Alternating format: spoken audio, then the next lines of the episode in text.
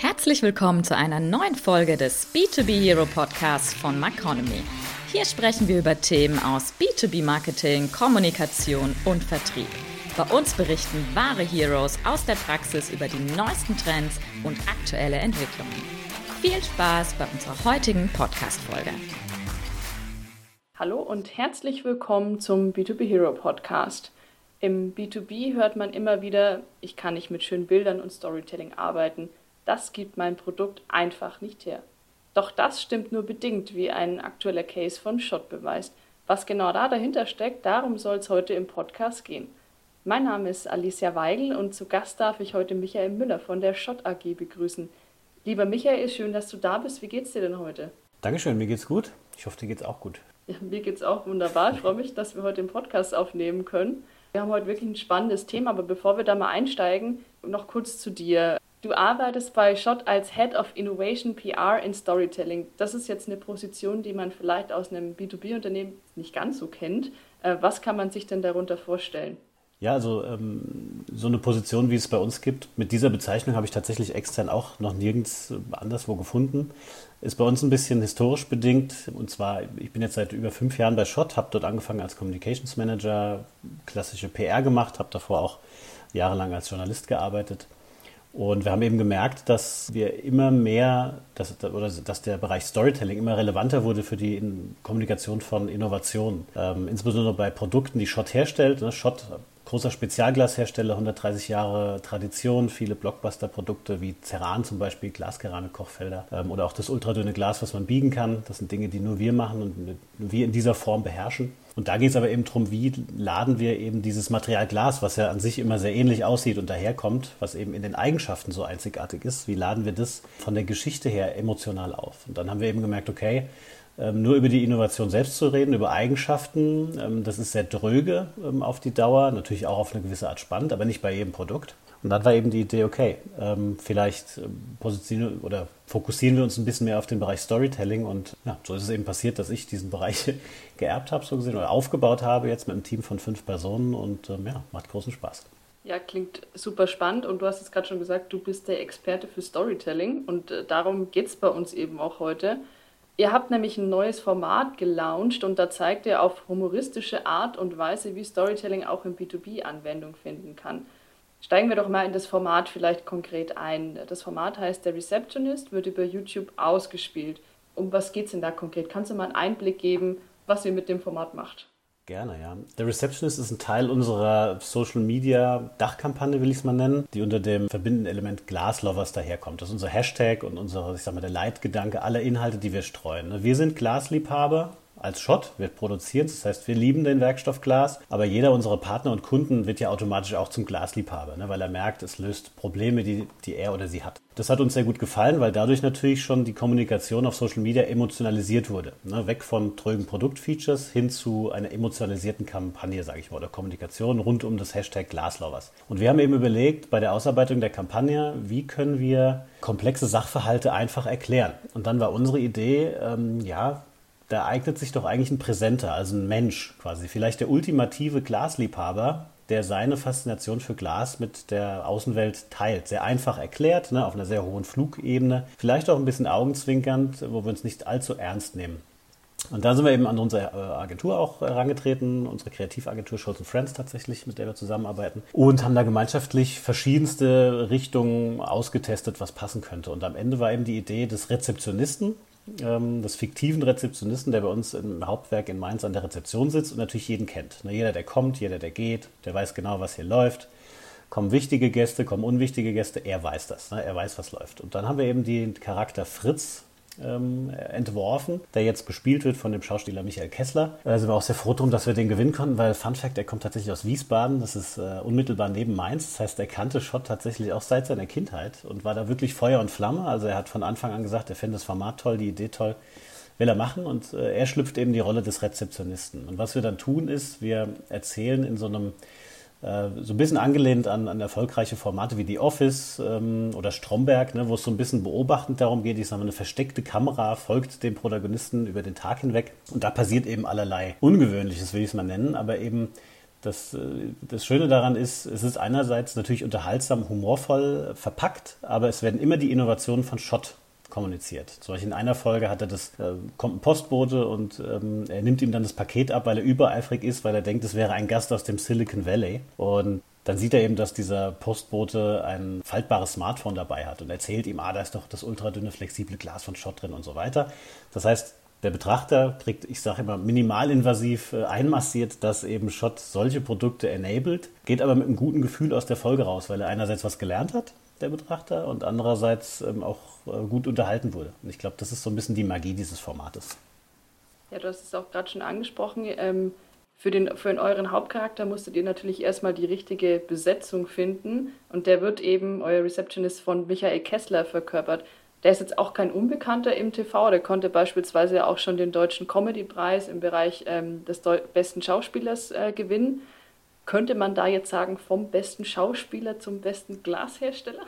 Ja, also ich würde sagen, in der Kommunikation haben wir es jetzt tatsächlich geschafft, durch das Format sehr, sehr einzigartig daherzukommen. Also in unserer Branche. Äh, die ist ja eher konservativ. Ne? Glasherstellung ist schon mehrere hundert Jahre alt oder sogar tausende Jahre alt, wenn man ganz genau sein will. Das heißt, ähm, sehr traditionell und wir sind da sehr progressiv, disruptiv unterwegs. Das heißt, ich glaube, was die Kommunikation angeht, macht uns aktuell jetzt keiner was vor, was eben so ein Format angeht.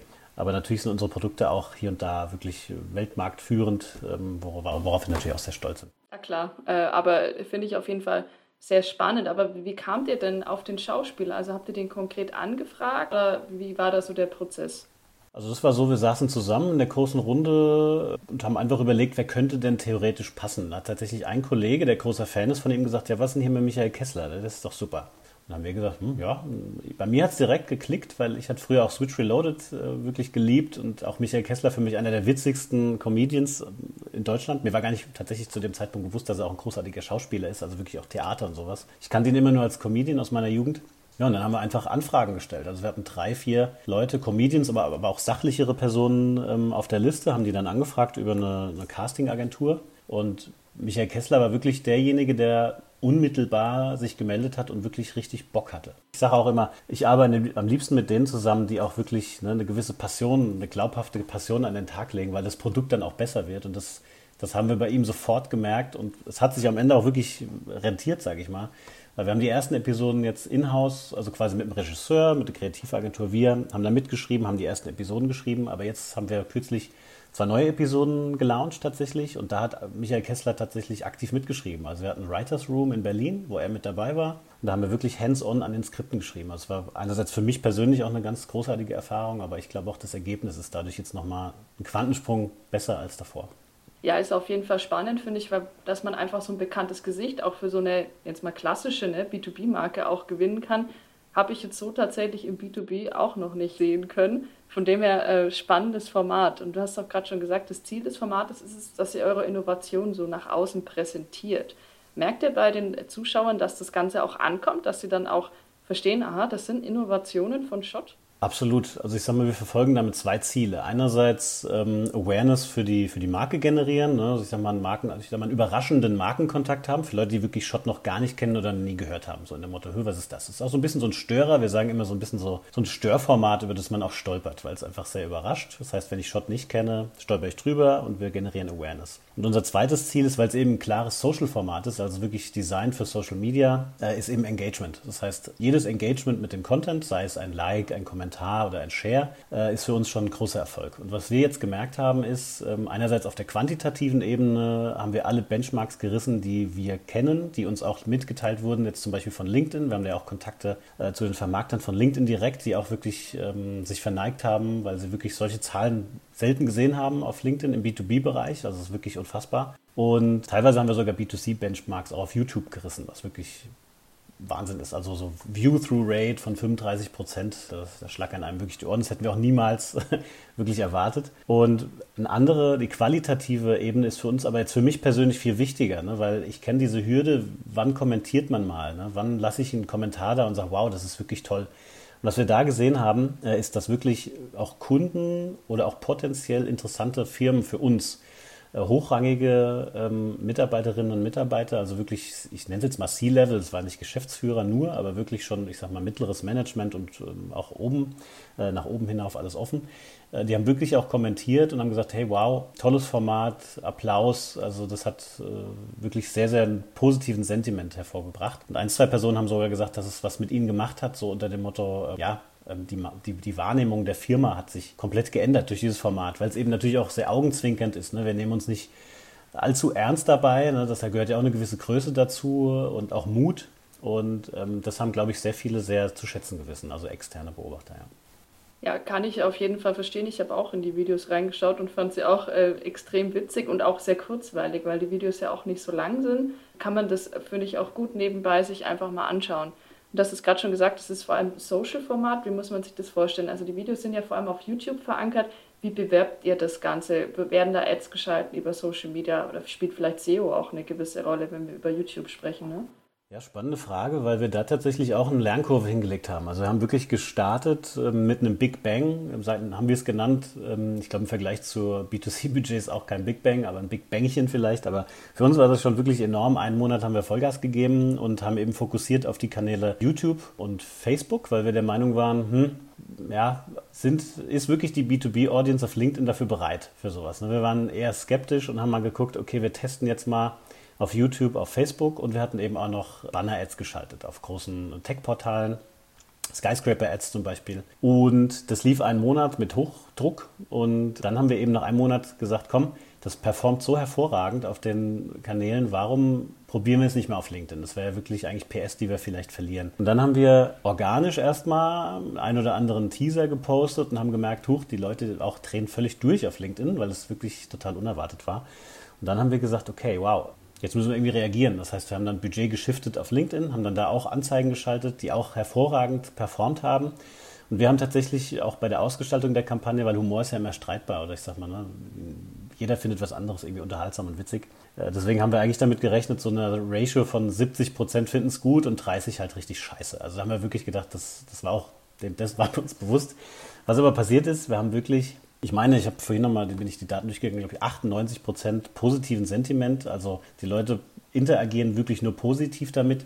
Wenn mal was kommt, ist eher so neutral, so in dem Motto, hm, was ist das denn? Aber nicht so, ah, finde ich super scheiße, sondern es ist wirklich eher so, hm, verstehe ich nicht. Fair. Ähm, von daher auch für uns irgendwie ein großer Erfolg was das angeht. Genau, deswegen so gesehen, der Mix hat sich geändert, um die Frage so kurz so abzubinden. Das heißt, YouTube ist weiterhin in unserem Fokus. Facebook haben wir dann jetzt rausgenommen tatsächlich, weil ja auch einfach die Targetierung zu komplex auf Facebook. Äh, das ist bei LinkedIn einfach einfacher für uns, da ist das Budget besser aufgehoben nach unserem Gefühl. Und jetzt die neuen Episoden fokussieren sich tatsächlich fast nur auf LinkedIn.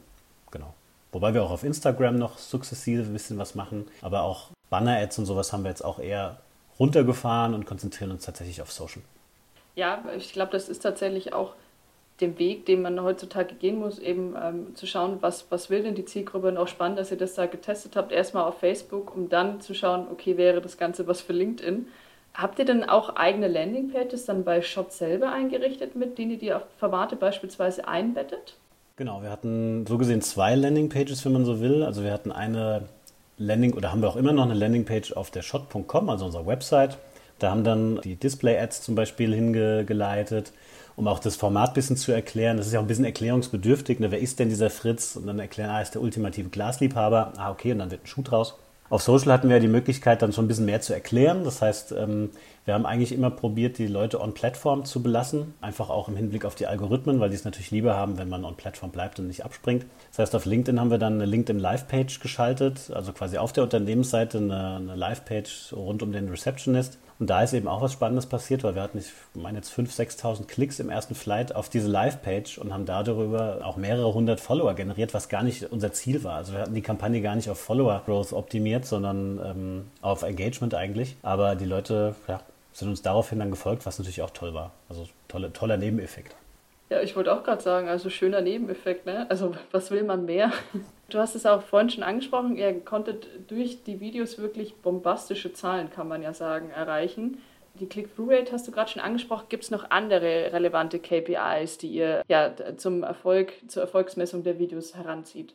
Genau, das sind eigentlich so die klassischen Formate oder die klassischen KPIs, die wir uns angeschaut haben. Äh, muss ich kurz spicken. Also ich sag mal, View-Through-Rate 35 Prozent ähm, im Paid-Bereich. Hatte ich ja schon gesagt, organisch liegen wir da bei 15 Prozent. Das heißt, die Leute schauen sich das wirklich zu einem Großteil von A bis Z an und beim Format, was teilweise über zwei Minuten lang ist, ist das schon eine Hausnummer. Ist ja jetzt auch nicht so kurzweilig, weil die Hypothese ja auch immer da draußen ist, ne, möglichst kurz ist ja auch so, performt sehr gut. Sagen wir, alles unter einer Minute performt generell besser. Das Format ist eben sehr lang, wussten wir auch nicht, passt das, aber es passt offensichtlich, wenn der Content passt oder die Story. Ansonsten Cost per Mill lagen wir unter 5 Euro bei 4,76 Euro und ähm, Cost per Klick 1,76 Euro. Was auch so im, im, Benchmarking eigentlich sehr gute Ergebnisse sind. Haben dann 61.000 Klicks auf die Microsite generiert. Genau, eben diese 5.000 Visits auf die LinkedIn Live-Page, aus der eben auch noch mehrere hundert Follower generiert wurden.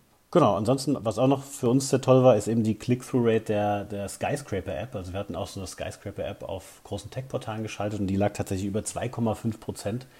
Meines Wissens liegen die immer unter ja, 1 Prozent, deutlich unter 1 Prozent. Und da hat man schon gemerkt, okay, irgendwas macht das mit den Leuten, diesen Fritz da zu sehen und dann tatsächlich zu klicken, genau. Ja, ist auf jeden Fall Top-Werte. Also ich kenne da jetzt auch tatsächlich kein anderes Beispiel, in dem diese Werte auch erreicht werden konnten. Wir haben vorhin auch schon kurz darüber gesprochen, als es darum ging, dass ihr dieses Event, dieses Format eben gelauncht habt. Du hast schon gesagt, ihr hattet ein bisschen externe Unterstützung da. Wie muss man sich das vorstellen? Wie hoch ist denn der Aufwand? Wie lange dauert denn sowas, bis so ein Video dann letztlich auch produziert ist und ausgespielt wird? Oh, da sprichst du einen Punkt an, der auch mich ein bisschen Schmerzen, dem physischen Schmerz zufügt, weil tatsächlich die Exekution dieses Projektes massive Aus, also sag mal, wirklich Ausmaße annahm. Einerseits darum, weil es wirklich eine Filmproduktion ist. Also da muss man wirklich sagen, wir hatten da ein Filmteam von 60 Leuten, die dann auch am Dreh beteiligt waren. Wir hatten bei uns intern fünf, sechs Leute, die die Kreation überwacht haben und auch gesteuert haben. Also ich sage mal inhaltlich, ne, die Skripte äh, ist ja so ein Regisseur oder eine Agentur, die denkt natürlich eher mit Fokus darauf, möglichst witzig zu sein. Aber uns ging es gar nicht darum, möglichst witzig zu sein, sondern eher augenzwinkernd daherzukommen. Ne? Also ich sag mal, ein bisschen smarter, humorvoll, ne? weil wir natürlich trotzdem ein ernsthaftes Unternehmen sind und unsere Werte haben. Das ist ein ganz schmaler Grad. Und ähm, das heißt, wir waren da sehr intensiv mit dabei und drin in der Kreation, auch im Austausch mit der Agentur, der Kreativagentur, wo auch drei, vier, fünf Leute daran gearbeitet haben, auch an den Copytexten und so weiter. Und parallel war eben natürlich die Drehplanung ein Riesenschiff, was wir vor uns herschoben, mit Terminfindung, mit ähm, das Werk absperren. Wir haben immer am Wochenende gedreht, ähm, dass wir möglichst auch die Prozesse nicht stören. Was da dranhängt mit Catering und so weiter. Also ich sag mal, wer mal einen Filmdreh gemacht hat, das ist wirklich unfassbar. Also es ist ein Riesen-Event. Auch Betreuung des Celebrities und so weiter. Wir wussten ja gar nicht, wie ist denn der Michael so, ne? Ist der, hat der Star-Allüren? Was, was hat der für Ansprüche? Und da war das Glück, Michael Kessler ist wirklich, wie er ist im Fernsehen, ist einfach ein, wirklich ein richtig toller Typ, das muss man einfach sagen. Richtig mit beiden Füßen auf der Erde, das hat uns eben auch, also wirklich sehr geerdet, das hat uns auch sehr geholfen. Weil so sind wir auch, ne? so verstehen wir uns als Schott auch, bodenständiges Unternehmen, deswegen perfekt. Genau, und ansonsten, was eben auch noch war, wir mussten den Dreh verschieben einmal, ähm, aufgrund von, von Krankheit, von wichtigen äh, Protagonisten, was natürlich auch wieder einen riesen Rattenschwanz nach sich zog mit Versicherungen und so weiter. Huiuiui. Also das hat mich sehr viel Schmerzen gekostet, so ehrlich muss ich sein. Aber als wir dann letztlich den, die ersten Episoden im Kasten haben, da hat das wirklich dann, das ist ein riesen Stein vom meinem Herzen gefallen. Ich glaube auch vom ganzen Projektteam, aber es ja, hat sich am Ende gelohnt. War ein tolles Projekt, aber so gesehen der Aufwand extrem, wirklich, muss man sagen. Wie lang war denn dann der Projektzeitraum? Also wann habt ihr gestartet und wann ging das Ganze dann auf YouTube live? Ich sag mal, von der wilden Idee, ein Präsenterformat zu kreieren, so wie wir es, das war unser, ich sag mal, unser Projektname, ne, Präsenterformat, über verschiedenste Kreationsrouten zum Rezeptionisten, zum Casting Michael Kessler, zur Zusage, zur Vertragsunterzeichnung, zu fertigen Skripten, die auch für alle fein sind. Ne? Man muss ja auch intern mit allen Stakeholdern besprechen, die Produkt betreuen. Also weil wir Produkte featuren, ist das okay? Ne? Und hier und da. Freigabe vom Vorstand. Also wir hatten, wir mussten auch Konzeptpräsis schrubben bis zum Umfallen, dass wirklich auch jeder es versteht, weil man versteht das Format erst eigentlich, wenn man es sieht. Also man sieht es, wenn der Michael Kessler das spielt, versteht man, was wir wollen. Und eigentlich haben nur wir das richtig verstanden. Das kann man, ist auch natürlich schwer äh, zu übersetzen, ne, wie es am Ende aussieht. Und da haben wir großes Vertrauen genossen zum Glück. Auch vom Vorstand, also ganz, ganz toll. Auch von der Bereichsleitung, Marketing-Head und so weiter. Und bis hin zum Dreh, Organisation verging tatsächlich fast dreiviertel Jahr. Das heißt, wir hatten vom, wirklich von der Idee bis zum fertigen Filmen mit Post-Production auch. Ne? Da waren wir in Berlin zwei Tage, waren im Schnitt live dabei, haben uns die Takes angeguckt. Bis hin natürlich noch Kreation der Distributionsstrategie, Buchung der, ne, mit der Mediaagentur, Buchung der Plätze. Oh, ja, ja. Also was da dran hing, wirklich dreiviertel Jahr. Ich glaube, das ist tatsächlich aber so gang und gäbe, weil wenn man mal einen Film produziert, äh, das dauert einfach Ideenfindung bis Produktion. Und ich denke, das waren auch gute Kosten, die ihr da tragen musstet, schlussendlich über diesen Zeitraum. Das stimmt. Also graue Haare hat es mich auch gekostet, auf jeden Fall das eine oder andere graue Haar. Ähm, aber an Kosten, ja, ich sag mal Kreation, ein Filmdreh, ne, muss man nicht verschweigen, das sind einfach vergleichsweise immer hohe Kosten. Nichtsdestotrotz muss ich sagen, dadurch, dass es eins unserer Fokusprojekte war mit Paid und allem, bewegen wir uns da wirklich in einem Maßstab, der auch wieder, glaube ich, wo eine B2C-Brand wirklich drüber lacht. Also es ist wahrscheinlich ein Spending von ein, zwei Tagen für eine große B2C-Brand. Deswegen für uns auf jeden Fall ein Riesenschiff, was wir durch den Hafen schieben mussten, wenn man so will. Auch budgetär, aber ja, wir haben dran geglaubt und haben so gesehen alle davon überzeugt, dass es Sinn macht. Und zum Glück ist unsere Hypothese aufgegangen am Ende. Ja, auf jeden Fall. Äh, es ist, würde ich mal sagen, vollends aufgegangen. Ich habe es ja vorhin auch schon mal gesagt, viele Marketer haben immer so ein bisschen Probleme, wenn sie sagen B2B und Storytelling, das passt jetzt nicht so zusammen. Hast du denn Tipps vielleicht für andere B2B-Marketer, die auch vorhaben? Wir wollen da jetzt auch ein paar Geschichten mit unserem B2B-Unternehmen erzählen. Hast du da ein paar Tipps, ein paar Insights vielleicht? Ja, so mein größter Tipp ist eigentlich, oder erstmal meine Meinung ist, ne, es ist immer Mensch-zu-Mensch-Kommunikation. Egal, ob man im B2B-Bereich ist oder im B2C-Bereich, wir sind alle Menschen. Wir haben alle das gleiche Relevant Set an Dingen, die wir irgendwie toll finden und das sind eben Menschen und Emotionen. Das ist einfach so, wir gucken uns lieber Menschen an auf Fotos als irgendwie dröge Produkte. Das heißt, so gesehen, man kann durch den humanen Faktor schon sehr viel verändern. Ne? Wenn man seine Produkte zum Beispiel menschlich visualisiert, darstellt, da ist schon, sag mal, ein erster großer Schritt gemacht.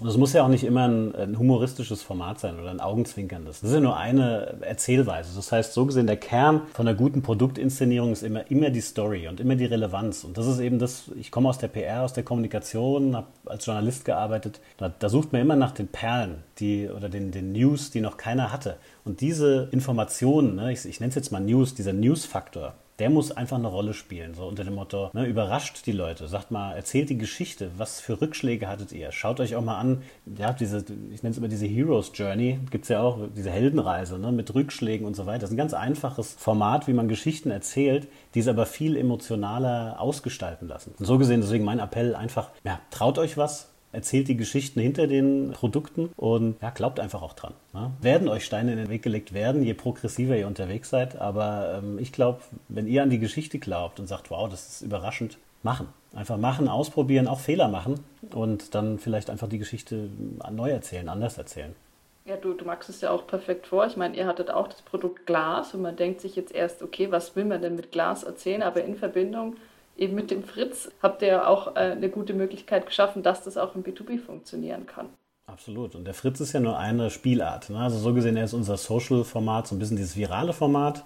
Das ist ja nur eine Richtung, die wir einschlagen. Wir haben jetzt zum Beispiel eine neue Kampagne uns überlegt, äh, weil aktuell ist ja das internationale Jahr des Glases der United Nations tatsächlich. Weiß kaum jemand. Äh, ist aber so. Das erste Mal, dass ein Material gefeiert wird von den Vereinten Nationen. Und wir haben das zum Anlass genommen, eine Kampagne uns auszudenken, wo es darum geht, dass wir immer die perfekte Lösung suchen als Schott, ne, seit 130 Jahren. unser Gründer Otto Schott hat schon die perfekten Lösungen ähm, damals gesucht und, inszenieren jetzt eben Mitarbeiterinnen und Mitarbeiter einfach ganz easy vor der Kamera und sie erzählen die Geschichte ihres Produktes und wie es eine perfekte Lösung für unsere Kunden ist. Ne? Also wir nennen da auch Kunden. Dadurch ist die Relevanz ja auch gegeben in Richtung unserer Kunden. Und das ist, ich sag mal, ein sehr viel sachbezogeneres, sag mal, Erklärformat. Ne? Wir erzählen auch eine Geschichte, das ist auch ein Storytelling-Format, weil wir die Geschichte des Produktes und die Anwendung erzählen, weil die Lösung hat es. Ähm, und dadurch ist es auch höchst relevant für unsere relevanten Zielgruppen. Aber für mich persönlich steht es eben nicht im, in Konkurrenz zu Fritz, sondern es ergänzt sich. Ne? Wenn jemand über Fritz zu uns stolpert, dann sieht er vielleicht diese neue Kampagne unter dem Motto FTPS, Finding the Perfect Solution, und nimmt dann trotzdem was mit.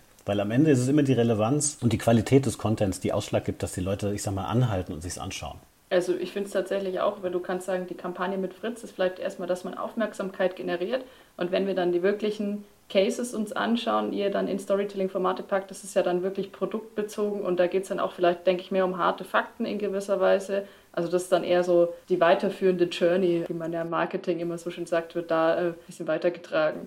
Genau, so, so war auch tatsächlich die Erzählweise, um das noch abzuschließen, auf der Microsite. Also wir haben die Videos eingebunden, Fritz und so weiter. Und dann haben wir es abgerundet mit Our Masterpieces und dann quasi, dann ist ein Masterpiece zum Beispiel das Ultradünnglas und dann wird eben erklärt, was das überhaupt kann, mit weiterführendem Link auf die Produktseite, wo es wirklich richtig hardcore um die Fakten geht. Das heißt, wir haben da so ein Funnel geschaffen von Awareness, so, so man stolpert drüber, so huch, man ist gut unterhalten, man klickt vielleicht und hoffentlich ist man jemand, der in der relevanten Zielgruppe vielleicht tatsächlich unterwegs ist. Ich meine, Targetierung haben wir ja so angelegt, dass es so ist. Richtung Consumer Electronics äh, Zielgruppen, zum Beispiel bei dem flexiblen Glas. Und dann war aber eben natürlich die Möglichkeit, sofort weiterzukommen zu dieser hardcore-faktengetriebenen Datenseite auf der Website. Also das war so unsere Wette und die Daten, die wir von dem Analytics-Team bekommen haben, auch gezeigt, dass tatsächlich die Journey auch sehr gut so eingehalten wurde. Also von daher, da auch immer in Journeys denken und in Flughöhe immer granularer werden. Das hat sich bei uns eigentlich auch bewährt. Ja, schön, das hört sich doch gut an. Jetzt sind wir tatsächlich auch schon fast am Ende der Folge angekommen. Ich habe jetzt nur noch eine letzte Frage. Wie soll es denn mit eurem Format, also der Receptionist, weitergehen? Du hast gerade schon gesagt, es sind weitere Folgen auch geplant, aber vielleicht gibt es ja auch noch irgendwelche Specials, die anstehen. Sehr gute Frage. Ähm, wir haben ja tatsächlich jetzt vor kurzem erst die neuen Episoden gelauncht. Das heißt, wir haben jetzt schon vier Episoden. Das heißt, wer es nicht kennt, euch erwartet einiges an Content, so gesehen. Auf unserem YouTube-Kanal zu finden zum Beispiel oder auf der Website. Das ist auch eingebunden. Das heißt, wir haben jetzt vier Episoden. Auf Social laufen jetzt mehrere Monate auch Teaser-Formate dazu. Und wir haben tatsächlich fürs nächste Geschäftsjahr schon uns vorgenommen, zwei neue Episoden zu drehen. Das heißt, wir wollen weitermachen mit zwei neuen Episoden, dass wir dann insgesamt sechs hätten. Da sind wir aber noch gar nicht in die Kreation eingestiegen. Das wird auch dann wahrscheinlich eher Frühjahr werden. Weiß ja aktuell, Michael Kessler dreht ja den neuen Manta Manta. Deswegen ähm, sind wir da ein bisschen limitiert, was seine Verfügbarkeit angeht, aber wir stehen in den Startlöchern. Das heißt für Frühjahr. Und parallel haben wir auch schon neue Fotos und Kurzvideos mit Michael Kessler geshootet, die so ein bisschen mehr auf die Produktebene gehen. Das heißt, Füllstoff haben wir genug und es lohnt sich auf jeden Fall bei uns auf äh, LinkedIn auch mal vorbeizuschauen. Ja, das klingt doch gut. Guter Appell, würde ich mal sagen. Schauen Sie sich einfach mal den Auftritt von Shot an und die Videos ist auf jeden Fall ein Blick wert. Ja, dann sage ich mal vielen Dank dir, Michael. Unsere Zeit ist jetzt leider schon vorbei. Ähm, schön, dass du heute hier im B2B Hero Podcast dabei warst und uns einen Einblick in eure Storytelling-Kampagne gegeben hast. Danke, dass ich dabei sein durfte, Alicia. Sehr gerne. Und auch Ihnen Zuhörern vielen Dank, dass Sie auch in der Folge wieder dabei waren. Wir freuen uns schon auf die nächste Folge und bis bald. Das war's schon wieder mit dem B2B Hero Podcast von Maconomy. Wir hören uns bei der nächsten Folge wieder. Damit Sie auch in der Zwischenzeit auf dem neuesten Stand bleiben, schauen Sie doch mal auf www.maconomy.de vorbei. Dort finden Sie spannende Artikel zu Marketing, Kommunikation und Vertrieb für Industrie- und Technologieunternehmen. Bis zur nächsten Folge.